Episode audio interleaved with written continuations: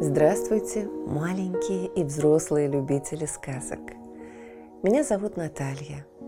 Это мой помощник, кот Дремота. Мы читаем вам сказки, а вы слушаете и засыпаете. Пишите в комментариях название сказок, которые вы хотели бы услышать. Ставьте лайк, жмите на колокольчик и устраивайтесь поудобнее. Сказка начинается. Ридьярд Киплинг «Слоненок». Это только сейчас у слона есть хобот, а прежде, давным-давно, никакого хобота не было у слона. Был только нос, вроде как лепешка, черненький и величиной с башмак. Этот нос болтался во все стороны, но все же никуда не годился – Разве можно таким носом поднять что-нибудь с земли? Но вот в то самое время, давным-давно, жил один такой слон, а точнее сказать слоненок, который был страшно любопытен и, кого бывало не увидит, ко всем пристает с расспросами. Жил он в Африке, и ко всей Африке приставал он с расспросами. Он приставал к страусихе, своей долговязой тетке, и спрашивал ее, отчего у нее на хвосте перья растут так, а не эдак. И долговязая тетка страусиха давала ему за это тумака своей твердой-притвердой ногой. Он приставал к своему длинноногому дяде жирафу и спрашивал его, отчего у него на шкуре пятна. И длинноногий дядя жираф давал ему за то тумака – своим твердым, притвердым копытом. Но и это не отбивало у него любопытства. И он спрашивал свою толстую тетку, бегемотиху, отчего у нее такие красные глазки, и толстая тетка бегемотиха давала ему за то тумака своим толстым-притолстым копытом. Но и это не отбивало у него любопытства. Он спрашивал своего волосатого дядю Павиана – почему все дыни такие сладкие, а волосатый дядя Павиан давал ему за то тумака своей мохнатой волосатой лапой. Но и это не отбивало у него любопытства. Что бы он ни увидел, что бы он ни услышал, что бы ни понюхал, до чего бы ни дотронулся, он тотчас же спрашивал обо всем и тотчас же получал тумаки от всех своих дядей и тетей. Но и это не отбивало у него любопытства. И случилось так, что в одно прекрасное утро, незадолго до равноденствия, этот самый слоненок, надоеда и приставала, спросил об одной такой вещи, о которой он еще никогда не спрашивал. Он спросил, что кушает за обедом крокодил? Все испуганные громко закричали. И тотчас же без дальних слов стали сыпать на него тумаки. Били его долго, без передышки. Но когда закончили, он сейчас же побежал к птичке Колоколо, сидевшей в колючем терновнике, и сказал. «Мой отец колотил меня, и моя мать колотила меня, и все мои тетки колотили меня, и все мои дяди колотили меня за несносное мое любопытство. И все же мне очень страшно хотелось бы знать, что кушает за обедом крокодил. И сказала птичка колоколо печальным и громким голосом. Ступай к берегу сонной, зловонной, мутно-зеленой реки Лимпопо. Берега ее покрыты деревьями, которые нагоняют на всех лихорадку. Там ты узнаешь все.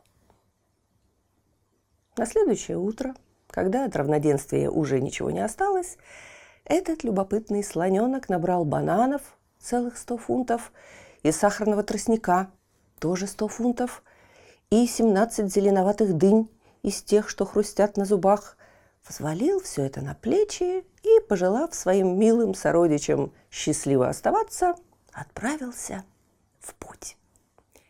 «Прощайте», — сказал он им.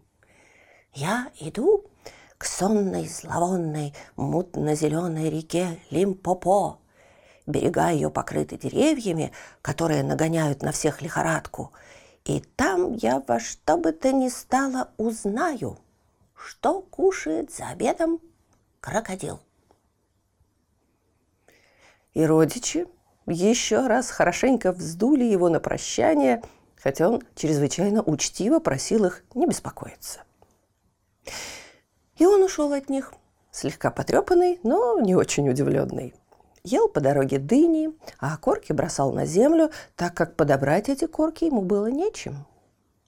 Из города Грэма он пошел в Кимберлей, из Кимберли в Хамову землю, а из Хамовой земли на восток и на север, и всю дорогу угощался дынями, покуда, наконец, не пришел к сонной, зловонной, мутно-зеленой реке Лимпопо, окруженный как раз такими деревьями, о которых говорила ему птичка Колоколо.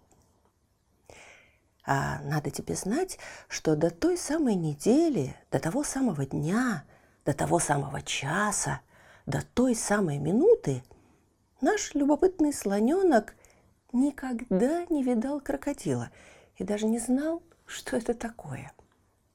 Представь же себе его любопытство – Первое, что бросилось ему в глаза, был двуцветный питон, скалистый змей, обвившийся вокруг какой-то скалы.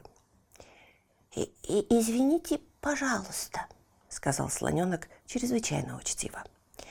«Не встречался ли вам где-нибудь поблизости крокодил?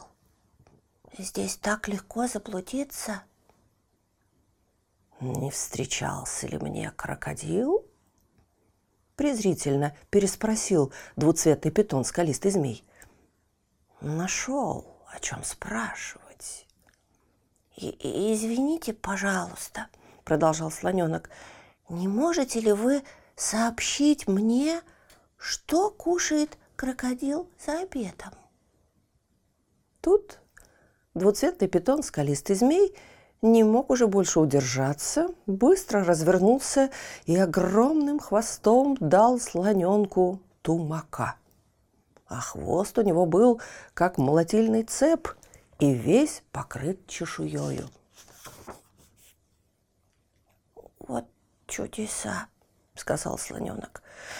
«Мало того, что мой отец колотил меня, и моя мать колотила меня, и мой дядя колотил меня, и моя тетка колотила меня, и другой мой дядя Павиан колотил меня, и другая моя тетка Бегемотиха колотила меня. И все как есть колотили меня за ужасное мое любопытство. Здесь, как я вижу, начинается та же история. И он очень учтиво попрощался с двухцветным питоном скалистым змеем, помог ему опять обмотаться вокруг скалы и пошел себе дальше. Его порядком потрепали, но он не очень дивился этому и снова взялся за дыни, и снова бросал корки на землю, потому что, повторяю, ну, чем бы он стал поднимать их? И скоро напрел на какое-то бревно, валявшееся у самого берега сонной, зловонной, мутно-зеленой реки Лимпопо, окруженной деревьями, нагоняющими на всех лихорадку. Но на самом-то деле это было не бревно. Это был крокодил. И подмигнул крокодил одним глазом. Вот так. И извините, пожалуйста, обратился к нему слоненок чрезвычайно учтиво. Не случилось ли вам встретить где-нибудь поблизости в этих местах крокодила? Крокодил подмигнул другим глазом и высунул наполовину свой хвост из воды. Слоненок, опять-таки очень учтиво, отступил назад, потому что ему не хотелось получить нового тумака. «Подойди-ка сюда, моя крошка», — сказал крокодил. Тебе, собственно, зачем это надобно? «Извините, пожалуйста», — сказал слоненок чрезвычайно учтиво. «Мой отец колотил меня, и моя мать колотила меня. Моя долговязая тетка Страусиха колотила меня. И мой длинноногий дядя Жираф колотил меня. Моя другая тетка, толстая бегемотиха, колотила меня. И другой мой дядя, мохнатый павиан, колотил меня. И питон, двуцветный скалистый змей, вот только что колотил меня больно-прибольно. И теперь, не во гнев вам будет сказано, я не хотел бы, чтобы меня колотили опять. «Подойди-ка сюда, моя крошка», — сказал крокодил, «потому что я и есть крокодил». И он стал проливать крокодиловые слезы, чтобы показать, что он и вправду крокодил. Слоненок ужасно обрадовался.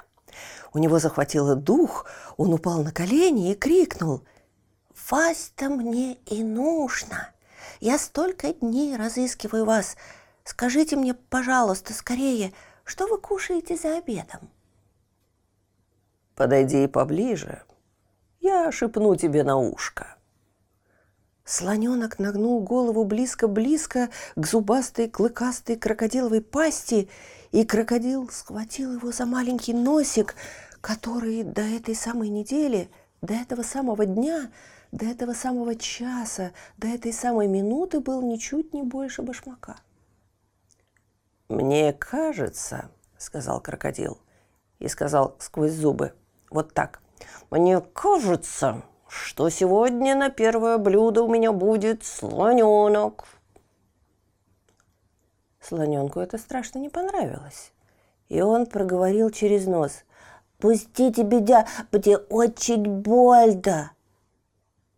Тут двуцветный питон скалистый змей приблизился к нему и сказал – если ты, о мой юный друг, тотчас же не отпрянешь назад, сколько хватит у тебя твоей силы, то мое мнение таково, что не успеешь ты сказать раз, два, три, как вследствие твоего разговора с этим кожаным мешком, так он величал крокодила, ты попадешь туда, в ту прозрачную водяную струю. Двуцветные питоны скалистые змеи всегда так говорят – Слоненок сел на задние ножки и стал тянуть. Он тянул и тянул и тянул, и нос у него начал вытягиваться. А крокодил отступил подальше в воду, вспенил ее, как сбитые сливки, тяжелыми ударами хвоста, и тоже тянул, и тянул, и тянул. И нос у слоненка вытягивался, и слоненок растопырил все четыре ноги, такие крошечные слоновьи ножки, и тянул, и тянул, и тянул, и нос у него все вытягивался. А крокодил бил хвостом, как веслом, и тоже тянул, и тянул, и чем больше он тянул, тем длиннее вытягивался нос у слоненка, и больно было этому носу ужасно. И вдруг слоненок почувствовал, что ножки его заскользили по земле, и он вскрикнул через нос, который сделался у него чуть не в пять футов длиною. «Довольно! Оставьте! Я больше не могу!» Услышав это, двуцветный питон скалистый змей бросился вниз со скалы, обмотался двойным узлом вокруг задних ног слоненка и сказал – о, неопытный легкомысленный путник, мы должны понатужиться сколько возможно, ибо впечатление мое таково, что этот военный корабль с живым винтом и бронированной палубой, так величал он крокодила, хочет загубить твое будущее. Двуцветные питоны, скалистые змеи, всегда выражаются так. И вот тянет змей – Тянет слоненок, ну, тянет и крокодил. Тянет, тянет, но так как слоненок и двуцветный питон скалистый змей тянут сильнее, то крокодил, в конце концов, должен выпустить нос слоненка. И крокодил отлетает назад с таким плеском, что слышно по всей Лимпопо. А слоненок как стоял, так и сел. И очень больно ударился – но все же успел сказать двуцветному питону, скалистому змею «Спасибо». А потом принялся ухаживать за своим вытянутым носом, обернул его холодноватыми листьями бананов и опустил в воду сонной мутно-зеленой реки Лимпопо, чтобы он хоть немного остыл. «К чему ты это делаешь?» — сказал двуцветный питон, скалистый змей. И, и, «Извините, пожалуйста», — сказал слоненок. «Нос у меня потерял прежний вид, и я жду, чтобы он опять стал коротеньким». «Долго же тебе придется ждать», — сказал двуцветный питон скалистый змей. «То есть удивительно, до чего иные не понимают своей собственной выгоды». Слоненок просидел над водой три дня и все поджидал не станет ли нос у него короче. Однако нос не становился короче. И мало того, из-за этого носа глаза у слоненка стали немного косыми. Потому что, ты, надеюсь, уже догадался, что крокодил вытянул слоненку нос в самый заправдошный хобот. Точь в точь такой, какие имеются у всех нынешних слонов – к концу третьего дня прилетела какая-то муха и ужалила слоненка в плечо. И он, сам не замечая, что делает, приподнял хобот и прихлопнул муху. «Вот тебе и первая выгода», — сказал двухцветный питон скалистый змей. «Ну, рассуди сам. Мог бы ты сделать что-нибудь такое своим прежним булавочным носом? Кстати, не хочешь ли ты закусить?» И слоненок, сам не зная, как у него это вышло, потянулся хоботом к земле, сорвал добрый пучок травы, хлопнул им о передние ноги, чтобы стряхнуть с него пыль, и тотчас же сунул себе в рот.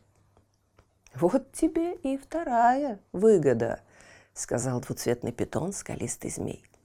«Попробовал бы ты проделать это своим прежним булавочным носом — кстати, заметил ли ты, что солнце стало слишком припекать?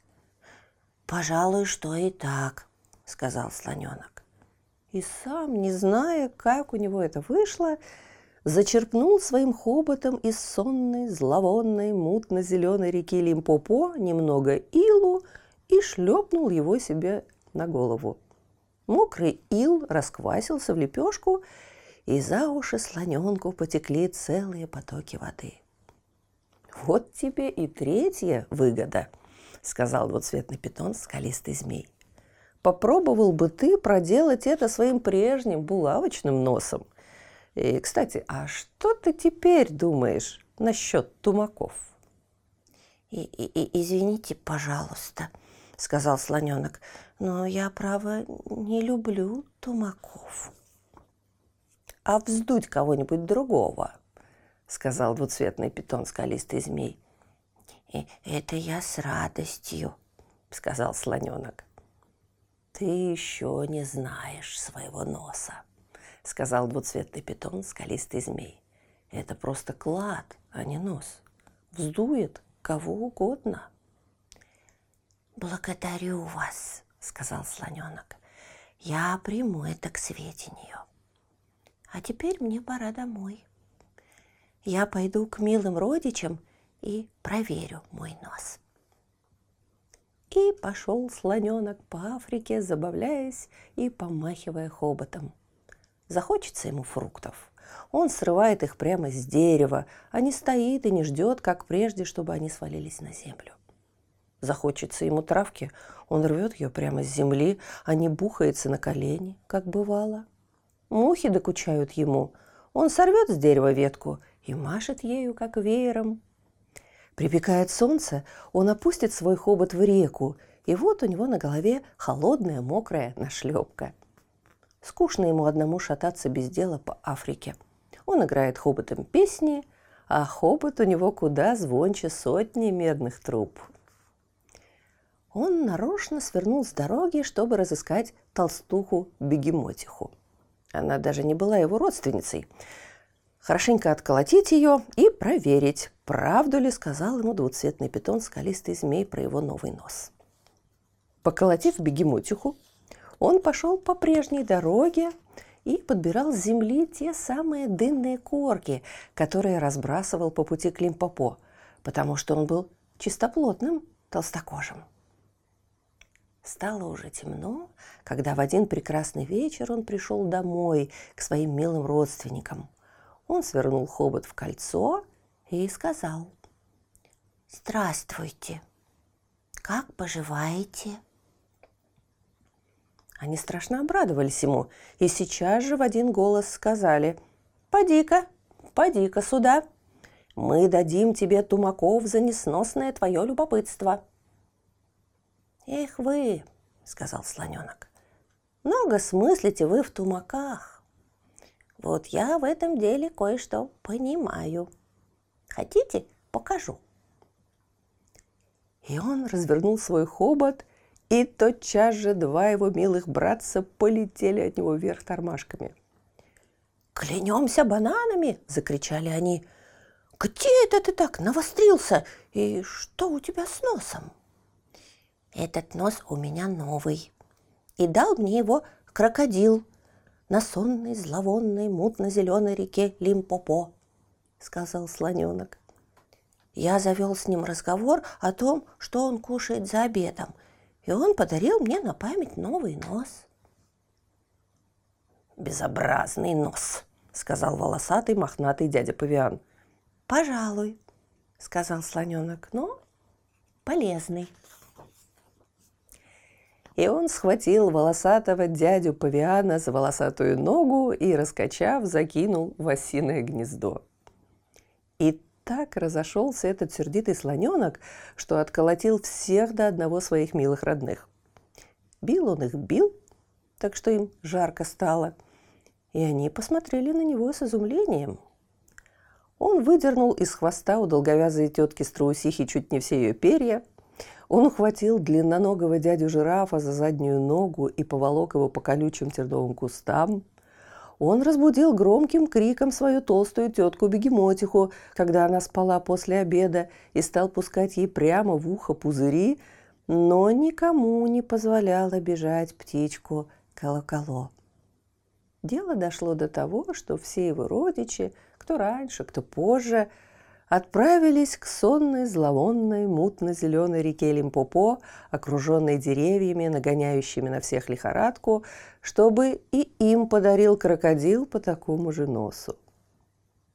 Вернувшись, никто уже больше не давал тумаков никому.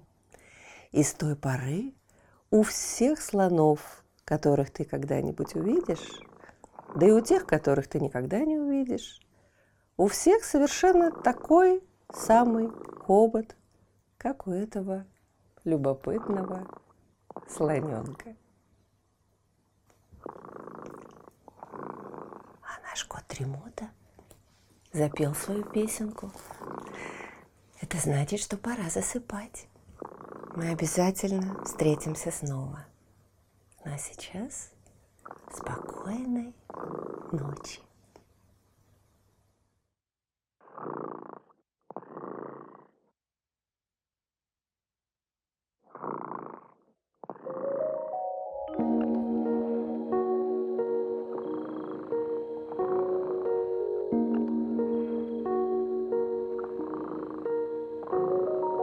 Кот дремота сладко спит, Песенку свою урчит. Только ты не подпевай, Тихо-тихо засыпай,